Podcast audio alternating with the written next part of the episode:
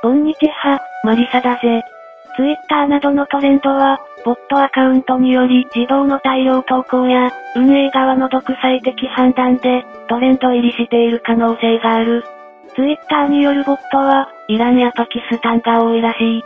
また運営側はしばしば、トランプ前大統領のハッシュタグを無効化したり、逆ブーストをかけて抑え込み、さらにリツイートをブロックしてから削除したりと、まるで中国みたいな運営である。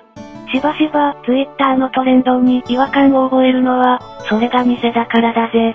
ツイッターは公正なプラットフォームではなく、編集業務を兼ねる出版プラットフォームだ。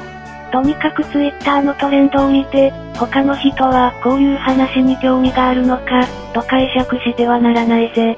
それはツイッターが拡散させたい話であり、しばしば、ユーザーとは無関係である。これは右派だとか、左派だとかの問題ではない。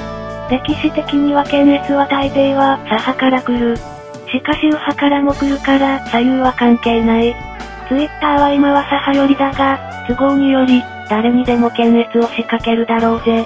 ハッシュタグというのは、いくらでも捏造可能だ。ブーストや逆ブーストだけでなく、ハッシュタグを任意に削除することは運営には容易だぜ。俺は Twitter を 1mm も信頼していないぜ。それでも Twitter を使いたい時には、VPN と偽の情報を混ぜながら、ディスインフォメーションをおすすめしたいぜ。ご来店いただき、ありがとうございました。